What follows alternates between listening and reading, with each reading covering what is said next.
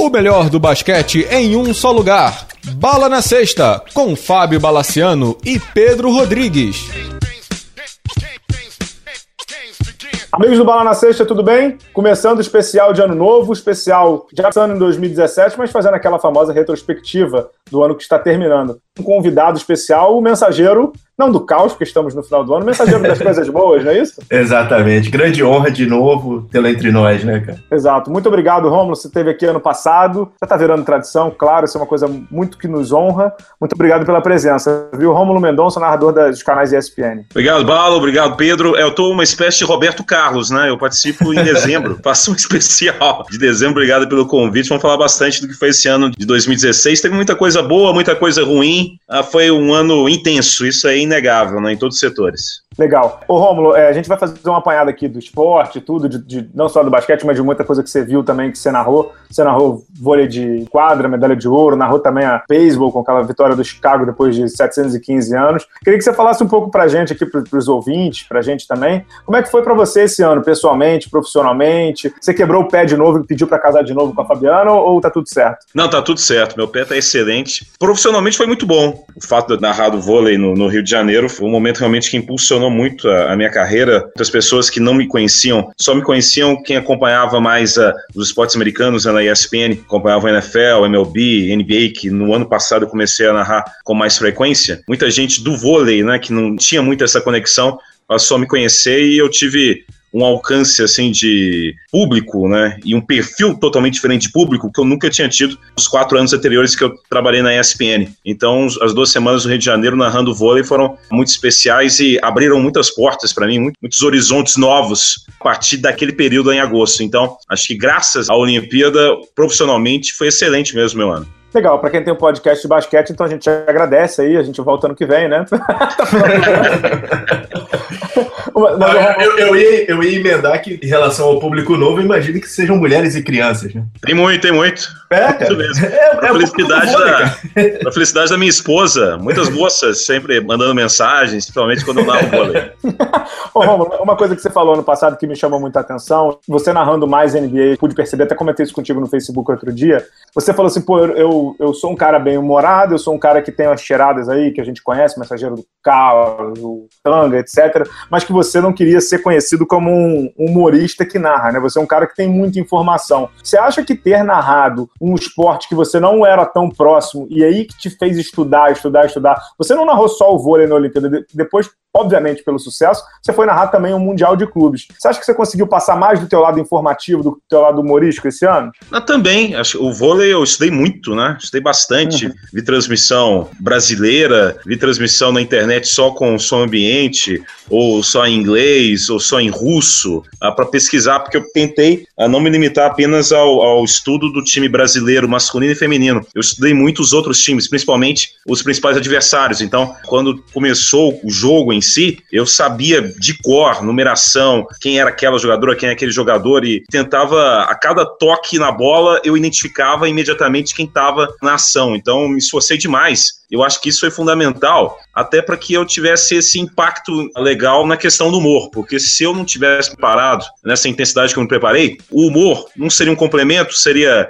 um cartão de visitas, e aí teria um desgaste muito rápido, inevitável, não teria o impacto a que teve. Então, com a minha preparação, inicialmente eu ganhei o respeito dos comentaristas de vôlei, que são apaixonados pelo esporte. E aos poucos as pessoas que estão acostumadas a acompanhar o vôlei percebiam que eu estava ligado mesmo, não falei nenhuma bobagem, eu sabia tudo que estava acontecendo. E aí se tornavam abertas também para o humor, também ah, para frases de efeito, para humor, enfim. Então, esse tipo de coisa acho que o vôlei evidenciou bastante, mas o basquete, que eu tenho feito recorrentemente aí, também uso muito isso, né? Eu dou muita informação, muita estatística. Se o jogo tá com uma disparidade muito grande né, de marcador, eu começo a falar da história dos times, rememoro as escalações dos anos 80, anos 90, quando eu comecei a ver NBA. Então, sinceramente, esse tipo de informação é, é, a base da minha transmissão. O humor vem complemento a isso. Evidentemente, muitas vezes o humor chama muito mais atenção, mas quem for justo e fizer uma análise mesmo, acompanhar a por inteiro uma narração minha, vai perceber que não é só humor, não. Tem todo um componente por trás disso. E, Romulo, é, é, legal você narrar uma campanha vitoriosa. Você pega, assim, o, o ciclo todo, né, de classificatório, não sei o que. É legal você pegar, fazer o acompanhamento todo da campanha do time, né? Felizmente para mim, né, pro pessoal que transmitiu comigo, né, o Maurício, a Ana Moser, Maurício Chaú.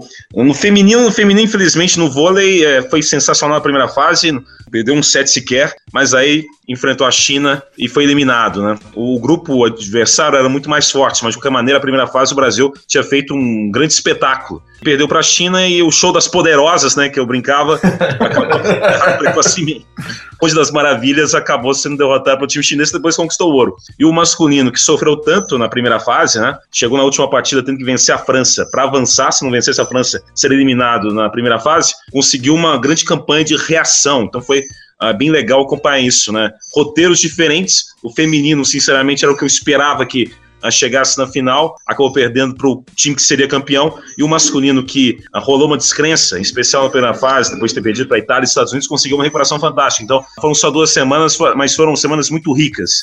Foi muito intenso, foi realmente algo inimaginável. Eu nunca pensaria que viveria esse tipo de situação e eu tive que me dedicar inteiramente só pro vôlei, né? Então ah, foi bom também para coroar todo esse esforço, pelo menos narrar uma medalha e foi a de ouro. Então, como eu falei, profissionalmente, o período do vôlei foi, foi fantástico para mim. Mudou bastante minha visão assim, profissional e o que eu posso vislumbrar no futuro. Ô, Romulo, antes da gente voltar aqui para o nosso basquetinho, para as outras coisas, eu, eu, fiz essa pergunta outro dia para o Álvaro José, que esteve aqui no podcast com a gente, e queria ouvir de vocês. A gente esteve, né, Pedro, no, no jogo do terceiro lugar, também uhum. na, na decisão lá olímpica. O que, que você sente, Romulo? Eu sei que talvez no momento você, você obviamente, você está narrando, você acha que você está querendo passar informação. Mas depois, quando você volta para casa, às vezes encontra sua mulher, conversa com seus pais, com seus familiares, de ser a voz de um canal como a ESPN num momento histórico como uma medalha de ouro em casa, assim. Aquela sensação de caceta, eu narrei uma medalha de ouro. Como é que é? O que, que você. Teve alguma coisa que te falava que você falou assim, pô, que legal? Ou alguém que depois te encontrou na rua, pô, eu vi tua narração. Você participou de um momento histórico, né? Assim, eu percebia que ao longo dos dias lá no Rio de Janeiro, é porque, evidentemente, fazia os jogos Maracanãzinho, então é um reduto de todo aficionado, em especial do vôlei, né? Então, nos primeiros dias era o Maurício, a Ana Moser, né? Eram parados por todos os cantos, né? E depois eu comecei a uhum. perceber, à medida que a repercussão da nossa transmissão aumentava, que começaram a me parar muito. Aí eu comecei a ficar meio assustado com essa repercussão ao longo do, do torneio, né? Quando tinha um tempo, eu via, assim, nas redes sociais, era impressionante, parecia uma metralhadora giratória, né, de, de citações, assim, em Twitter, enfim e ter narrado, e eu percebi também que ao longo dos dias, na transmissão da ESPN, a gente conseguiu uma coisa que geralmente só mesmo transmissão a TV aberta, transmissão da Globo, consegue, que espontaneamente muita gente, assim, meio que assim, do meio artístico, começava a acompanhar e citar a transmissão do vôlei da ESPN, uma coisa, isso sim também inimaginável, né? Durante a transmissão na final, eu recebi mensagem da Maria Rita, da cantora. Que isso? E, então era legal isso, porque geralmente a gente vê isso só mesmo transmissão da TV aberta na Globo, né?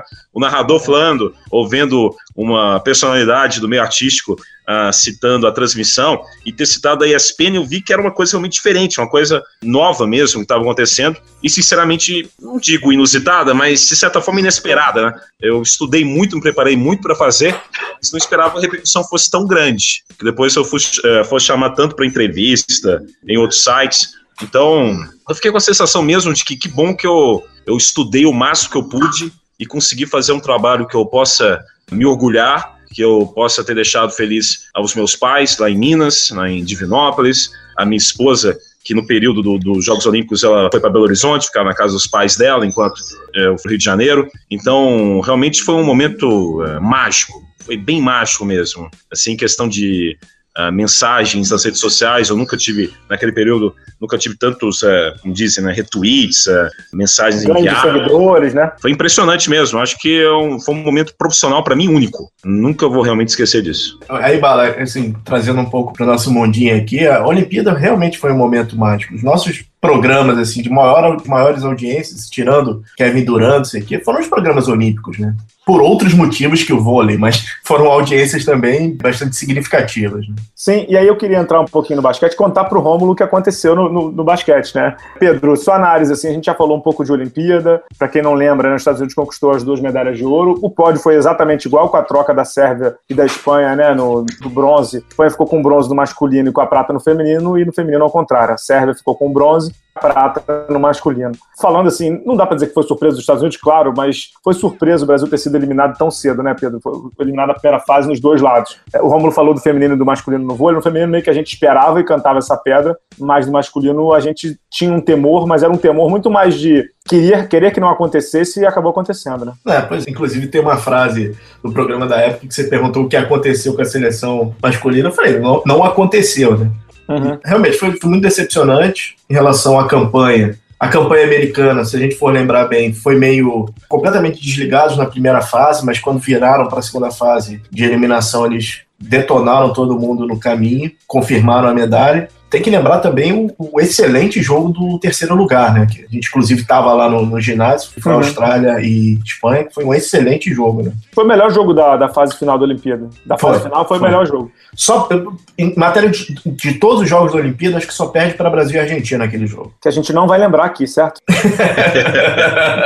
é, isso não aconteceu, foi um, foi um pesadelo aquilo ali, né? É, ô Rômulo, para quem tava longe, para quem tava no Maracanãzinho, na minha querida é. Tijuca, você sabe que eu sou dali daquela área, né? É. Imagino que você tenha sido bem tratado. Se não foi, você depois fala comigo. Eu fiquei num hotel lá na, na Getúlio Vargas, bem no centrão mesmo. Hotel na Getúlio Presidente Vargas, presidente Vargas. É, presidente Vargas. É, é presidente Getúlio Vargas. Isso, perto da, perto da Cinelândia, né? Isso. Pertinho ah. da Tocha Olímpica, é um hotel antigo, é muito bom esse hotel. Ô, Rômulo, pra quem tava lá no vôlei, quando você via assim nos tweets, no, no Sport Center do fim do dia, ou naquele Bom Dia ESPN, ou no Bala na Sexta e tal, quando você olhava e via cada derrota do Brasil, o que, que, que, você pensava? Assim, Puta que pariu, o que tá acontecendo? ah, eu, vi, eu vi muitos jogos no hotel mesmo, né? Tive sorte de alguns jogos, não coincidi, então esperava um pouquinho, depois ir pro Maracanãzinho.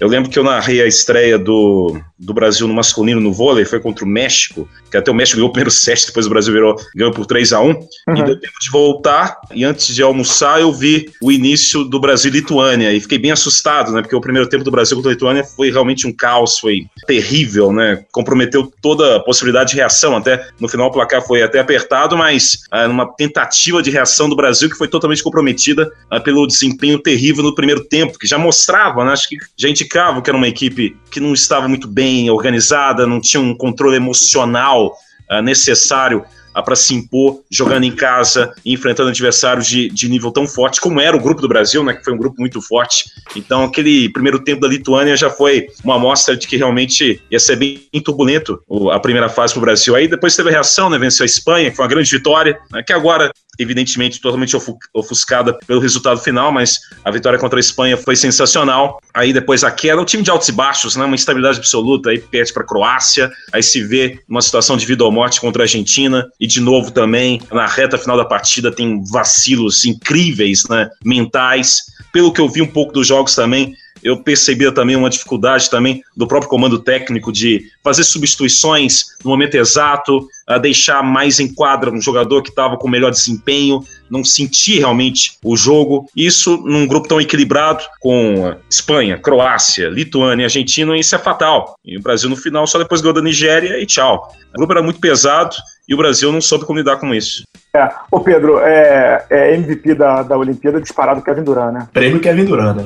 Não tem nem que discutir, né? Jogou muito. Mas eu, eu acho que o prêmio personalidade é o Carmelo Anthony, né? Demais. Não sei se você soube, Romulo, o Carmelo Anthony na época da Olimpíada, quando tinha as folgas da, da USA Basket, do, do, do, do time americano, que eles podiam ir para qualquer lugar, alguns jogadores iam no vôlei, né, de praia, alguns jogadores iam no quadras que eles chegaram aí e tal, e o Carmelo Anthony, ele fazia questão de ir nos lugares, né, aqui do Rio. Então o Carmelo Anthony foi, por exemplo, no Morro do Dona Marta, né? Algo meio que, não inimaginável, mas para quem tá de folga, e ele foi junto com aquela revista, acho que é Vice, né, Pedro, que chama? Uhum, uhum. Revista, ou site, sei lá, Vice, para conhecer um pouco do que é uma favela no Brasil. Então, algo que, que chamou a atenção foi o comportamento de liderança e muito fora dos padrões americanos, né? Porque o Draymond Green, os caras os todos aí entraram em tudo que é beco do Rio de Janeiro, por, por engano, né? Se você soube disso, Romulo. Você soube disso que eles entraram por engano, não?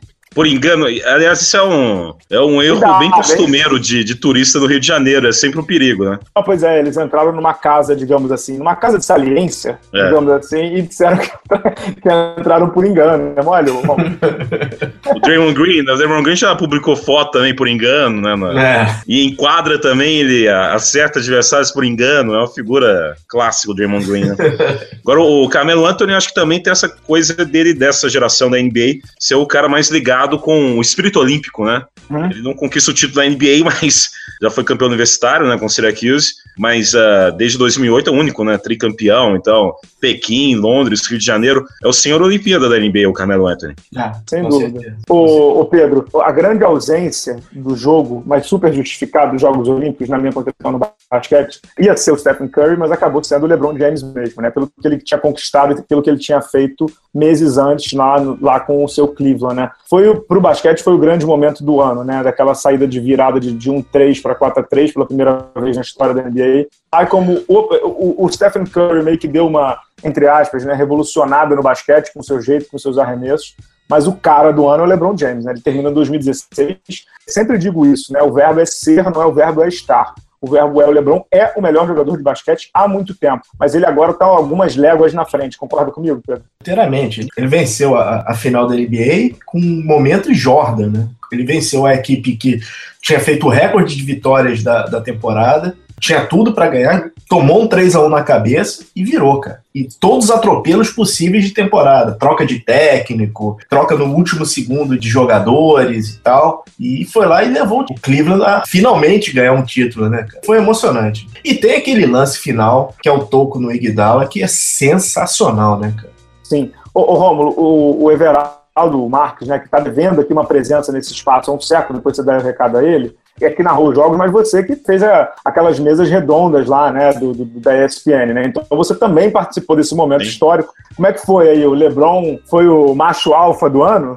Ah, foi certamente, né? Tava 3 a 1 ele junto com o Kyrie Irving, né? Como jogou o Kyrie Irving também, né? Teve uma partida que ambos tiveram pelo menos 40 pontos. O LeBron depois outro jogo de 40, depois teve triple-double. Como o Pedro citou aí, aquele toco no Iguodala foi monumental. Antes também, naquele, no jogo 7, o Kyrie acertou uma bola de três, estava muito contestado também. Foi impressionante. O LeBron foi o grande comandante, teve os grandes números, mas também fez o que ele já tem, vem fazendo também nesse início dessa nova temporada, né? Foi um maestro também em assistências, em, em ter a capacidade de não só ter grandes números individuais, mas também fazer com que os seus companheiros tenham uma, uma evolução de performance. Foi um grande líder, foi indiscutivelmente o grande nome né, do, do basquete mundial em 2016. É, já era o melhor uh, do planeta, mas teve agora essa, esse desempenho enfático, né, para não deixar nenhuma dúvida quanto a isso. E essa sequência final, e com toda a questão, né, ele antes tinha deixado Cleveland por Miami, com uniformes deles sendo queimados, retorno para Cleveland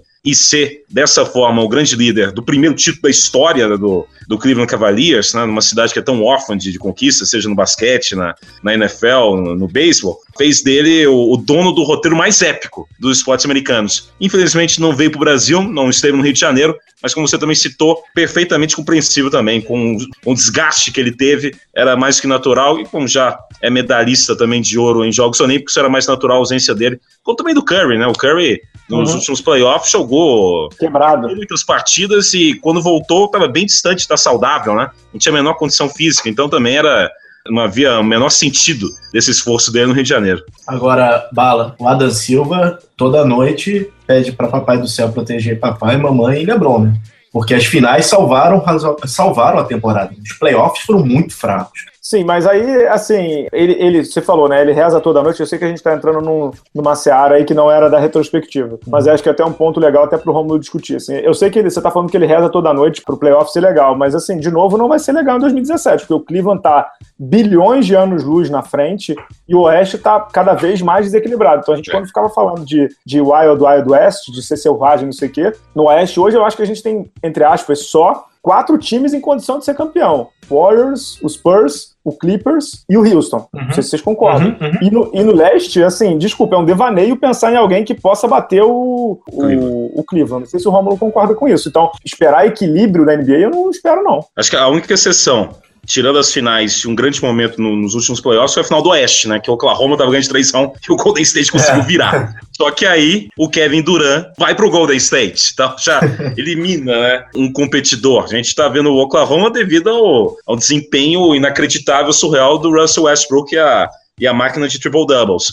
Mas realmente é isso. É. Eu vou ficar muito, eu tenho certeza que vocês também vão ficar muito surpresos se não tivermos pela primeira vez, né, uma sequência de três temporadas com os mesmos finalistas, né? Golden State, Cleveland. Uhum estão uhum. muito acima no leste, então essa disparidade é muito grande. Por mais que o Toronto tem evoluído, que o DeRozan tem evoluído, mas ainda muito distante do Cleveland. E no Oeste fica mesmo. O Houston evoluiu também, até para muitos de forma até inesperada, com o Mike D'Antoni, com o James Harden cada vez mais protagonista, com chegada de jogadores que estão contribuindo bem, o Eric Gordon, o Anderson, enfim, uh, mas está ainda bem distante do Golden State.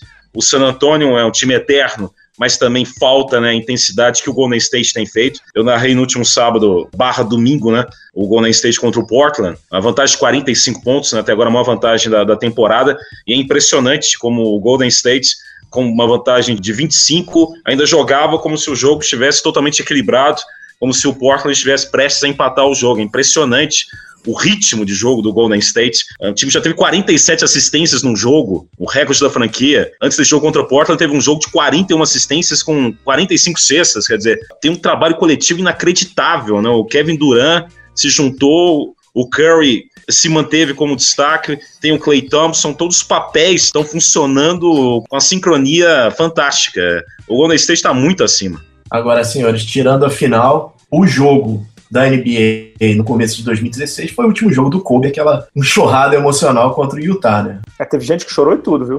Teve gente que chorou e tudo. Tem informações que chorou. Vou contar uma história sobre esse jogo aí. Eu tava em Fortaleza a trabalho, viajando a, a trabalho, e aí eu, antes de eu viajar a trabalho, eu liguei pro hotel, né? Já sabia que ia ter o jogo, que a ESPN ia exibir. Pra, pra recepção do hotel, falei assim, olha, é aí que eu só vou ficar nesse hotel se tiver ESPN. Liga aí, vê se tem ESPN Internacional. Temos. Cheguei lá no hotel, chuta, Romulo, tinha ESPN? Não. Não tinha. Eu vou no League Pass aqui, né? Eu entro no League Pass e vem a mensagem do League Pass. Hum, sua internet está muito baixa para acessar, de baixa velocidade para acessar o League Pass. Eu falei, eu falei, fudeu, o que eu faço aqui? O que eu tô fazendo aqui? Eu, eu, eu tava num desespero tão grande para ver o jogo, eu fiz um FaceTime do meu 3G, sei lá, 4G, 4, 4G, com a minha mãe no Rio, pra ela, ela filmava a televisão para eu ver a abertura. Até que eu consegui dar um jeito lá de roteador no meu celular para ver no League Pass. Arrebentei minha internet em um dia, mas para ver aquele espetáculo do Kobe até o final, né? foi o último ato de um dos grandes, né? Esse ano a gente teve muitas despedidas, né, o Romulo? Kobe, Duncan, Garnett. E eu tava conversando isso contigo também no Facebook. Foi com esses caras que meio que a gente começou a ver basquete, né? A gente começou a ver um pouquinho antes, Drexler, Jordan, Malone mas foi essa geração que, que meio que impactou a gente, porque foi quando ele começou na ESPN, né? Duncan, Garnett, esses outros aí, né? Ah, exatamente. Inclusive, esse final de semana agora teve a, né, a camisa do, do Tim Duncan foi oficialmente aposentada. Ele teve até um discurso de pouco mais de quatro minutos, né? Sorriu. E é um jogador né, impressionante, já não tem o carisma, mas a eficiência que tem, a liderança silenciosa que ele teve, né? Ultrapassando décadas né, de, de excelência no jogo. O Tim Duncan é fantástico e o Kobe era um espetáculo, né, um show. E teve esse último ato que foi bem legal, né, foi contra o Utah Jazz. Infelizmente, não tinha a menor condição física né, de se manter, então ah, foi uma temporada de despedida. Combinou que os Lakers né, não tinham um time competitivo mesmo, né? Então uh, acabou sendo o cenário ideal para reverenciar da melhor forma um dos melhores da história. Realmente o Kobe Bryant individualmente foi um jogador fantástico. Como os Lakers não estão bem há um bom tempo, então foi uma turnê para deixar marcante de uma forma positiva essa temporada de 2015-2016.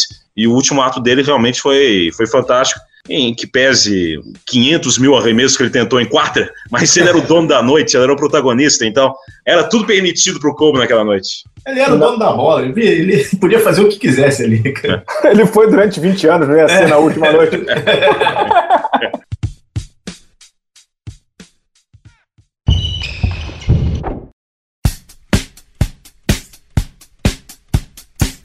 Olá, fãs de basquete! Você sabia que o superingressos.com, um dos maiores sites em vendas de ingressos internacionais, é parceiro do Bala na Sexta? E o melhor, com essa união, você poderá curtir shows, peças e eventos esportivos internacionais como a NBA, NFL, futebol europeu e muitos outros com conforto, segurança e praticidade. Afinal, o site Super Ingressos é totalmente em português. Para isso, basta acessar a página do superingressos.com, fazer a sua compra e no campo promocional escrever o código BALA automaticamente você receberá um super desconto no valor de sua atração. Gostou? Então não marque bobeira e acesse www.superingressos.com e descubra como é fácil poder assistir sua atração favorita sem nenhuma preocupação.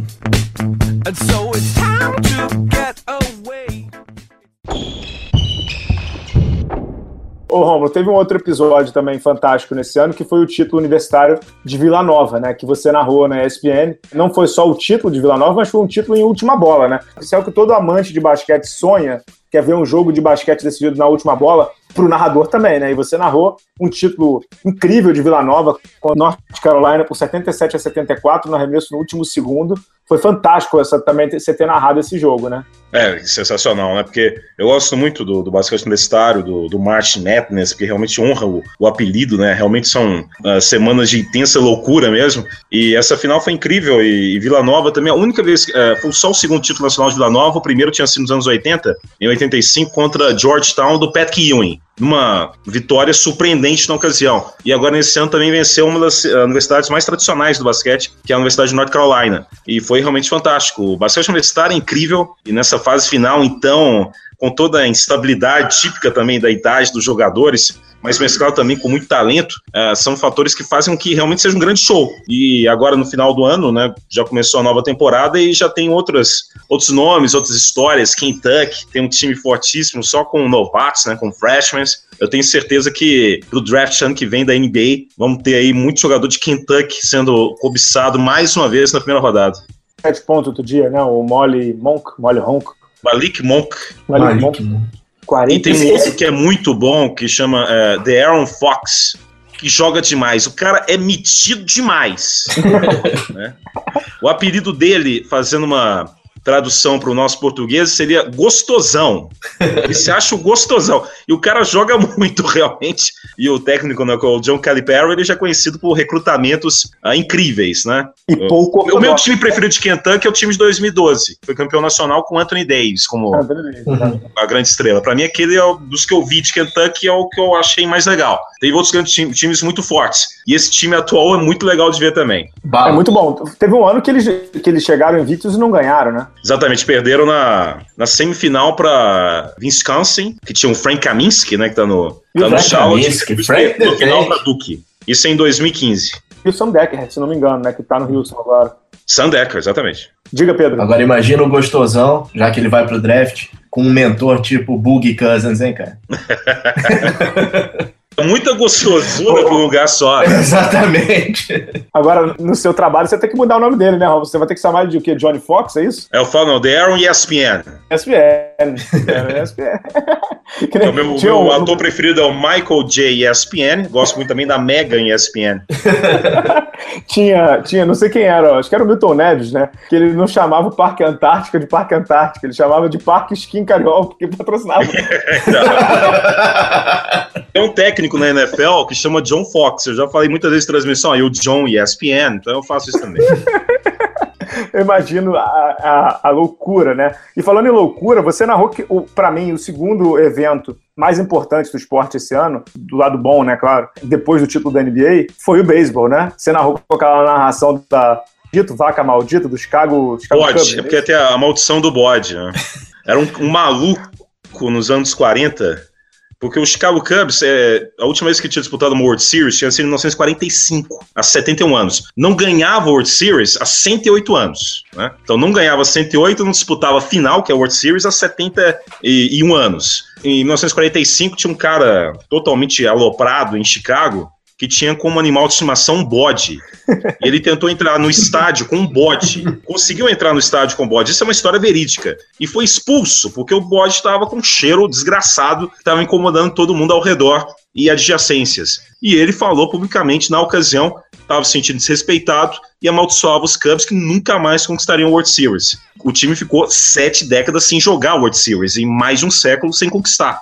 E chegou na final, nesse ano, contra o Cleveland Indians, que Cleveland viveu um momento incrível no ano, né? Sim. Pela primeira vez os Cavaliers conquistando o título e o Cleveland Indians chegando à decisão do, do beisebol, né? Que a, a, última vez que o Cleveland conquistou o campeonato foi em 1948. Então era um jejum também que continua gigantesco. Já tinha chegado em disputa e perdido nos anos 90, mas campeonato tinha sido em 48. Então foi um, um choque uh, tão brutal, né? De jejuns inacreditáveis, gigantescos, que até quem tem um preconceito com beisebol, ah, beisebol é um jogo parado, não sei, assistiu principalmente o jogo 7, porque foi um jogo, se você soubesse pelo menos o básico do esporte, era de uma emoção assim, é, visceral, brutal. Foi um jogo inacreditável para entradas extras. E no final, o Chicago Cubs, fora de casa, em Cleveland, conquistou o título e quebrou essa maldição inacreditável. Realmente um, uma das grandes histórias do, do esporte mundial. Vem lançamento para a primeira base! Adeus, maldição! Adeus, pote maldito! O Chicago Cubs é campeão da World Series! Um fim de miseráveis 108 anos de corações despedaçados! O Chicago Cubs é o campeão! Independentemente de quem gosta ou não de beisebol, quem não conhece as regras, quem acha lento, acha que é, é muita estratégia e pouca ação, essa conquista dos Cubs foi antológica. É, imagina. Só falta o Browns agora, né? Mas acho que esse aí não vai chegar tão cedo. Né? Vamos com calma. O Browns perdeu até agora todos os jogos da temporada da NFL.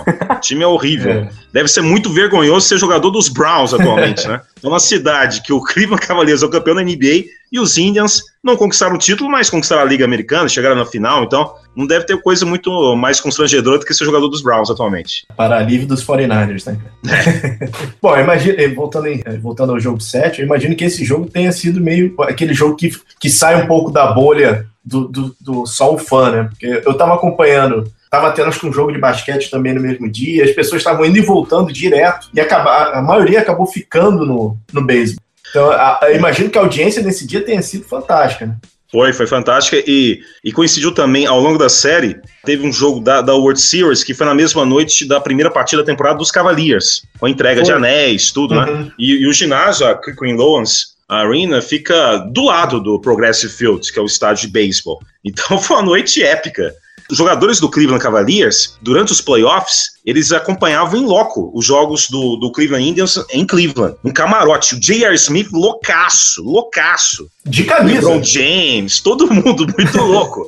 E os caras me até que. Eu lembro que nas, na, na World Series até me que lamentavam, que estavam começando a temporada da NBA e não podiam estar uh, presentes. Mas teve um jogo do Cleveland na NBA que foi até antecipado o início do horário para que sabe bem. A gente sabe muito bem, né? fossem depois na sequência assistir a, a sequência do beisebol. Que a gente fez o primeiro evento do Bala na Sexta, a gente fez num bar na nossa querida Tijuca. A gente fechou um bar lá, lotou o bar, eu e o Pedro, a gente fez um evento. E a gente tinha marcado com a galera, acho que era, sei lá, 10 horas pro jogo, não sei o quê, e o jogo foi antecipado para 9 e meia ou alguma é. coisa. Todo mundo por conta do nosso querido beisebol eu acho legal isso, né? A, a, cultura americana é fantástica nesse sentido, né? De a, a intensidade da paixão por vários esportes, né? Uma cidade que não tem só um esporte, que pode ter essa uhum. comunicação também entre um time do beisebol contra o time, com um time de basquete. É muito legal, é muito rico essa cultura. Muito, e, mas assim, você vê como é que o Cleveland era fora de cogitação, que a NBA marcou o dia e o horário do jogo em Cleveland, porque imaginava que eles não estariam, né? é, na verdade, eles nem se preocupam muito com isso, né? Teve há, um, há poucos anos o Baltimore Ravens conquistou o Super Bowl no final contra São Francisco. E geralmente na temporada seguinte, o campeão do Super Bowl abre a temporada em casa. E o Baltimore não pôde abrir a temporada em casa nesse ano, porque tinha um jogo de beisebol do time da, de Baltimore, o Baltimore Orioles, na uhum. mesma noite. E o, o estádio de beisebol e o estádio de futebol americano em Baltimore compartilham o mesmo estacionamento. Nossa. e não teve a mudança de um jogo de temporada regular, de reta final de temporada regular, uh, do Baltimore Orioles no beisebol, e o Baltimore Ravens, mesmo campeão, teve que abrir a temporada seguinte com campeão fora de casa. Irado. Isso, isso da, da, da, da, cultura americana é espetacular. Eu tive no Jogo das Estrelas em, em Nova Orleans, João, você está falando sobre o negócio de estádio, o é, Superdome de Nova Orleans, é isso? Sim, sim. Superdome fica do lado do, do ginásio do, do, do, do Pelicans, né? E eles cederam o, o Superdome na época, já tinha acabado a NFL, mas estava naquela época dos tryouts de calor, não sei como é que chama isso na NFL. É, o Combine. Combine, sei lá. E eles cederam na semana do, do, do All-Star Game para o, o Superdome serviu de, de espécie de sala VIP, de estacionamento de, de limusine, não sei o quê, para um evento, né? Eles entendem como gira a economia da cidade, né? E gira a paixão do torcedor da cidade inteira, né? E é legal que é o mesmo estádio que poucos anos abrigou vítimas do, do Katrina, né? Então é bem legal isso também, né? Sim, sem dúvida, sem dúvida alguma. Mais algum evento especial, Pedro? Além, assim, a gente teve o, o título do Flamengo no NDB, que você se emocionou, claro, na vitória contra Bauru por 3 a 2 O que mais que teve nesse ano esportivo basqueteiro que você queira lembrar, Pedro? Ah, eu acho que o importante desse, desse título do NBB, assim como o Jogo das Estrelas, que foi a primeira cobertura em loco que a gente fez, né? Sim. Foi a primeira cobertura que nós estávamos, nós dois no ginásio, e aí pôde gravar, tiveram entrevistas. e O, o legal é que o basquete e o vôlei foram meio os eventos testes da Olimpíada, né? Porque a gente, se não me engano, foi na Arena 1, Carioca, Arena Carioca 1. Foi onde foi o judô, né? É isso, era a arena de lutas, e assim, o basquete e o vôlei abriram a Olimpíada, né? Foi muito legal. Ah, teve o Super Bowl, né? Que foi a, a vitória dos Broncos esse ano. Em, em O cima do, narrou pro cinema, não foi? Nosso cinema, vitória do Denver, último jogo do Peyton Manning, né? é, na nosso, bra- nosso bravo Ken Newton. Foi a primeira vez que ele não sorriu, né? Foi esmagado. Posso É. dizer- vou, vou- dizer uma coisa aqui. Eu vejo, eu vejo a NFL assim. Eu adoro a NFL. Eu vejo quase todo domingo vejo dois jogos aqui para desespero da minha esposa. Eu não consigo entender absolutamente nada de posições, assim, o que, que é um tight end, o que, que é um, um o running back, tá claro pelo nome, mas assim, eu não, eu não entendo quase nada de posições. Então eu vejo o jogo assim, né, como um, sei lá, como- entre aspas, tá, cara, como, como um analfabeto funcional, né? Eu vejo que eu gosto. Mas assim, eu tenho uma birra com esse Newton. O maluco é uma marra desgraçada, hein, Romulo? Bom, se você jogou uma maldição nele, tá dando certo, porque nessa temporada o Carolina não vai para os playoffs, então não tem nada para ele. Eu vi ano. uma entrevista coletiva dele, é, foi esse ano, eu acho, que acho que ele tinha feito um jogo com quatro ou cinco desperdícios de bola, turnover, né? Acho que alguma coisa assim. Sim. E o repórter, ele tava numa entrevista coletiva com uma gravata borboleta, uma coisa assim super, né? Super, todo, todo mundo usa gravata borboleta numa entrevista coletiva, né? Aí Ele já entra com aquele, com aquele, com Ah, aquele mas na traje. NBA já tem o Russell Westbrook Dele. também, né? Então, É, exato. É, que o Russell Westbrook entra na coletiva depois de um triple-double, né?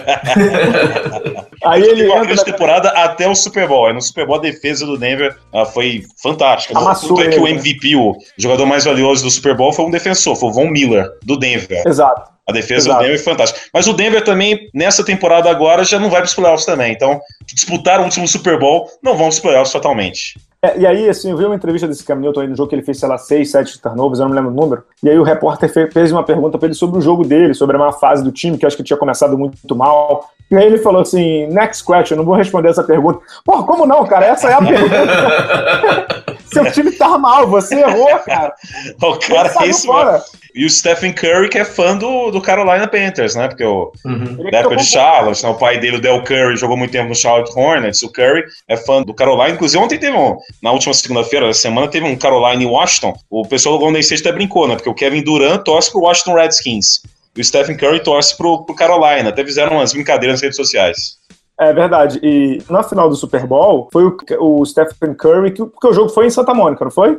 Foi em Santa Clara, Que é o estádio do, do São Francisco, não é isso? Exatamente, o Levi Stadium. Isso, e foi lá, o, o- aquele bumbo que tocam antes do time entrar, foi o Stephen Isso. Curry que tocou do Carolina. Foi o. Stephen Curry. Foi o Stephen Curry. Ou seja, ele não viu nenhum título esse ano, Stephen Curry. Nada. Não, nada. não, quis ir, não quis vir pro Brasil, né? Pra ganhar o ouro, então, ok. É, foi vetado pela, pela esposa, né? Porque aqui no Brasil, meu Deus, só solteiro. e aí, Rômulo, esse jogo assim, eu me lembro que meu primo, meu primo mesmo, Cristiano, deve ouvir o programa, casado com a minha prima, na verdade. Aí ele falou assim, pô, vamos no cinema, cara, pra ver o jogo da final do Super Bowl no cinema. Eu falei, que porra de ver jogo em cinema e tal. Voltou extasiado, cara. Voltou tipo três da manhã, porque depois do cinema a galera ficou fazendo resenha de futebol americano. Virou mais do que uma febre, né, Romulo? Virou uma realidade no Brasil, o futebol americano, né? É legal, assim, é, muitas vezes é. Porque assim, na época dos playoffs e o Super Bowl coincide muito também com um período que não tem futebol brasileiro, né? Que é início de ano, tudo. E aí é um fenômeno que tem grande audiência na TV a cabo, que em janeiro, essa média de audiência tem uma ampliação muito grande. Ainda é um fenômeno de TV a cabo. Eu posso até, de novo, falar dessa minha experiência de ter narrado vôlei no Rio de Janeiro, que evidentemente percebe que quando um esporte realmente é consolidado e popular no país, como por exemplo o vôlei, a comparação com um esporte que está crescendo, mas ainda é um fenômeno, assim, um nicho, né? um fenômeno que ganha espaço, mas ele não tem como ser comparado. Mas é realmente, o alcance é fantástico, principalmente se você analisar o contexto, né? Por ser um esporte que, na prática, no Brasil, não é profissional. Então, só de ter audiência nesse padrão já é incrível como como se tornou uma febre, né? Agora, evidentemente, se me perguntar, o que eu sou mais apaixonado mesmo é NBA. Eu gosto mais da NBA.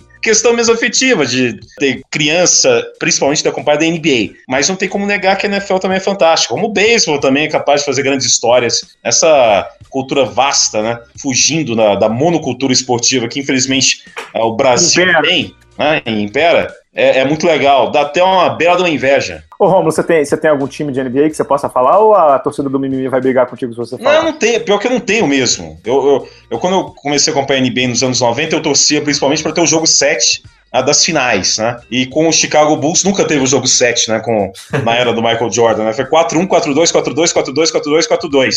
Então eu torcia pra ter o jogo 7. Acho que era meio coisa de gente carente, né? Porque eu não tinha TV a cabo, então ficava dependente só da, da transmissão da Bandeirantes, que não, não passava muitos jogos ao vivo durante a temporada, então quando chegava playoffs e aí tinha jogo ao vivo, eu queria que aquilo se estendesse o máximo possível. Então, acho que era, era mais fruto de carência, de acompanhar o máximo possível. Time assim, não. Eu nunca ia torcer para uma carência dessa, eu nunca ia a, torcer para um time e, e, vibrar com ele barrindo a série 4x0 e acabou. E essa é uma tristeza desgraçada, né? Igual 95, né, quando o Orlando ganhou do Houston, foi um 4x0, fiquei muito triste, eu lembro triste, quando acabou a série, pô, coisa horrível, Orlando, o Houston ganhou do Orlando, perdão, né, de 4x0, que coisa, o Houston já ganhou, já acabou a série, eu gosto é do jogo 7. É, aquela série só valeu pelo primeiro jogo, né? Porque o resto foi. É, foi, foi emocionante o primeiro jogo, eu lembro. O Nick Anderson fala isso até hoje. Não, é, é, exatamente. Então, o Houston ganhou do Orlando e até passou recentemente na ESPN tem um documentário fantástico contando do Shaquille O'Neal, do Anthony Harding, não sei se vocês viram isso. Sensacional esse documentário.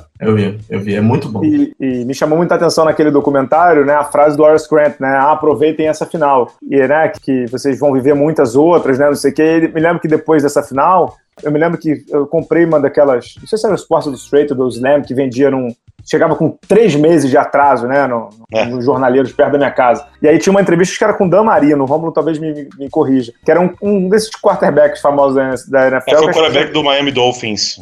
Isso, chegou, chegou em um Super Bowl, pode ser? É, não, acho que não chegou em Super Bowl, não. Nunca conquistou um Super Bowl. Não, mas chegou a jogar um Super Bowl. Não, não. Então deve ser alguma outra coisa. Ou chegou em final e tal. E o Damarino falava assim pra ele, é, depois de já ter enterrado, encerrado a carreira, alguém falava assim para ele. Todo mundo me dizia assim, para aproveitar que eu terei muitas oportunidades. Mas a verdade é que quando você chega na oportunidade, você não sabe se você vai ter outra. E acho que na, aquele time do Orlando tinha muito isso, né? Que eles iam ganhar em algum momento, né? Ou seja, ah, a gente já é, a gente é jovem, talentoso descobrir o caminho e vai ganhar em algum momento, mas não foi por aí, né? E não tinha Jordan, né?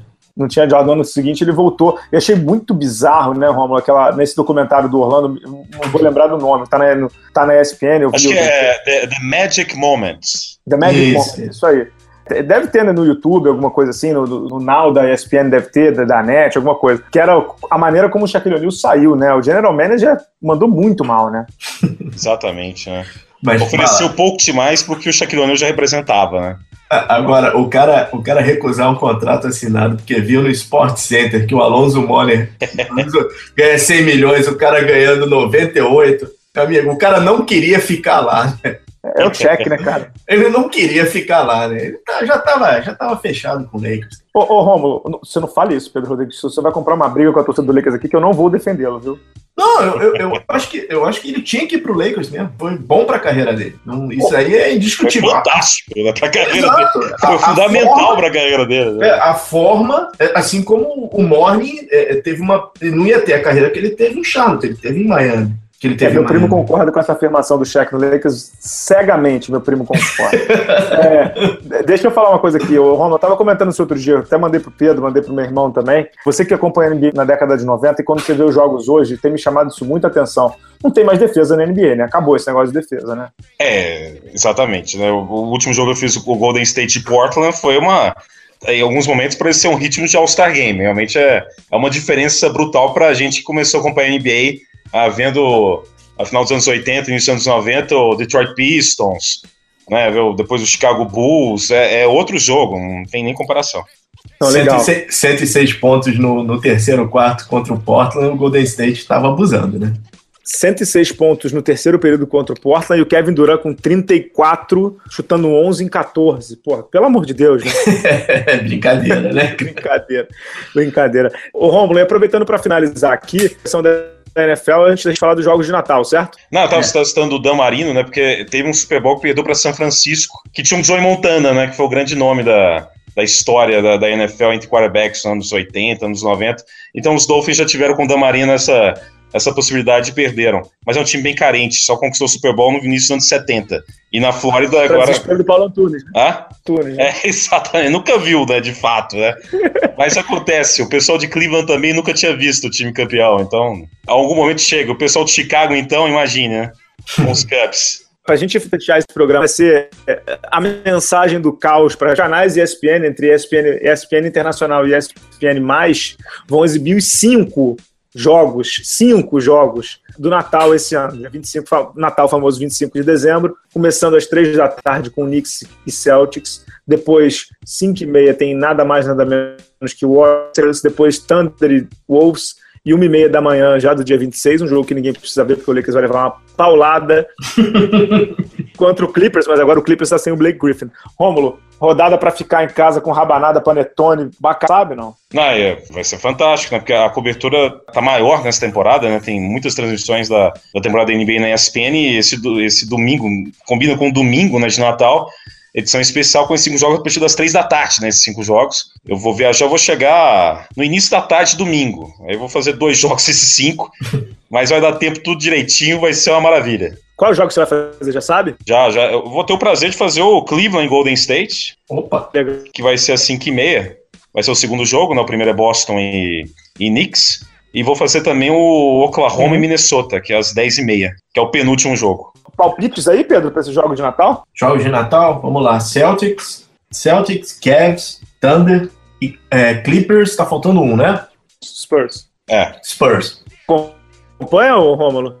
Ah, sim. Acho que. Não, qual que ele apostou para Celtics? Celtics, né? É, esse jogo vai ser bem equilibrado, né? Os Knicks estão com uma evolução bem legal, né? Se tiver lá com o Derrick Rose uh, em condição, o Carmelo Anthony, tem o Porzingis, sei lá. Eu apostaria nos Knicks aí. Eu também. O Pedro odeia o Knicks. Eu não odeio o Knicks, não começa. Depois ficam enchendo lá meu Twitter. eu, não, eu, odeio os Knicks. Eu acho que é, pelo menos vai ser um jogo assim, pela primeira vez, em muito tempo, a gente, todos os jogos são interessantes. E eu acho que esse jogo do Knicks vai ser interessante. Mas o Celtics está num viés de subida bem forte agora. Ah, legal, vale agora a pena. Tem esse Oklahoma e Minnesota, que o Minnesota é um time muito jovem, mas né, muito instável. Vale muito para acompanhar o Russell Westbrook em quadra. Isso aí tem sido o show do ano, né, até agora. Westbrook. E esse Cleveland Golden State realmente só vendo em quadra, né? Pra ver quem vai estar melhor no dia em especial. Vai ser bem interessante. Eu vou tentar pegar aqui, não sei se vai dar tempo nesse programa, mas se não me engano, acho que só tem um jogador que fez triple-double em jogos de Natal da NBA. Eu acho que ele está num grupo muito seleto e ele acho que ele pode ser o primeiro jogador a ter mais de um triple-double em Natal desse ano. Quatro vezes, já achei.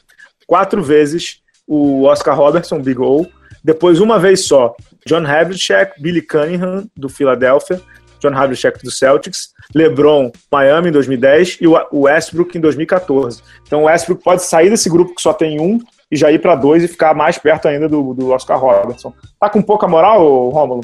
É, pena que pro, pro time, né, o time do Oklahoma com a perda do Kevin Durant, né, aquela ambição de título, né, ano passado a forma que perdeu o West pro Golden State, né, foi, foi muito melancólica, né, então vale para ver o espetáculo dele. Realmente ele, como um armador, né, impressionante. Ele, ele teve recentemente o que um, um jogo de 22 assistências, né, um triple-double. E são triple-doubles também que ele consegue muito facilmente ultrapassar a marca dos 10 rebotes. Então é um jogador de uma condição física incrível, né? Ele reúne, com um biotipo, reúne todas as condições ah, físicas imagináveis para um único atleta. E tem sido um espetáculo acompanhar. Para quem quer um, sonhar com título é outra história. Agora, para ver o desempenho individual dele, o que ele pode conseguir, se ele consegue a média histórica lá do, do Oscar Robertson, de uma temporada inteira com triple doubles, que seria inacreditável, porque é o tipo de estatística que a gente falar, isso nunca vai se repetir, porque é uma, aconteceu uma outra era do esporte.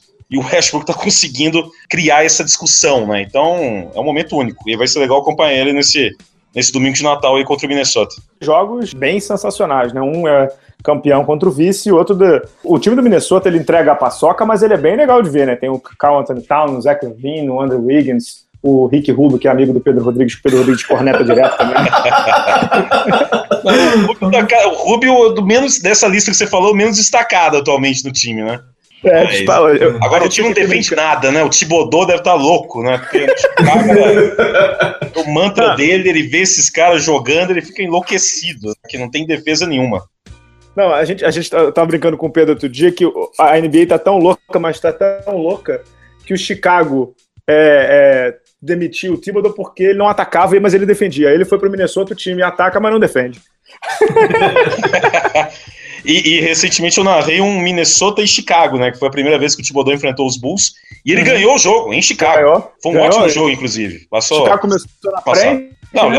é a maior virada até agora da temporada. O Chicago chegou a estar ganhando, acho que por 21 pontos. E o Minnesota virou e ganhou. É. Ô, Romulo, pra gente chegar ao final do programa, por mim eu ficava aqui três horas conversando. Primeiro eu só quero te dizer o seguinte: você vê como é que são as coisas, como é que eu tenho moral aqui em casa e você também tem. Eu falei que eu cheguei do trabalho, falei com a minha digníssima, dona Bala, falei assim: ó, oh, tô indo lá gravar o podcast, né? Aí ela falou assim: porra, de novo, cara, não dá nem pra ficar comigo aqui. Aí eu falei assim: pô, vou gravar com o Rômulo. Aí ela virou e falou assim: ah, com o Rômulo, diz que eu mandei um beijo pra ele. um beijo pra ela, tu como é que ela chama? Dona Ana. Um beijo pra Dona Ana, então, obrigado. Ou seja, fui liberado por você, né? Mas queria te agradecer aí mais uma vez, cara, pela participação no podcast, desejar cada vez mais sucesso, cara do bem, humilde pra caramba e que você tá conseguindo, já te falei, você tá conseguindo passar a barreira do esporte, né? Minha mãe vê a NFL por tua causa, minha mãe vê às vezes jogos da NBA que ela prefere ver no SAP para treinar o inglês, ela bota em você para você pra ouvir você narrando e tal. E o mais legal é isso que eu falei, sabe? Não é, não é uma narração, não é um comediante narrando.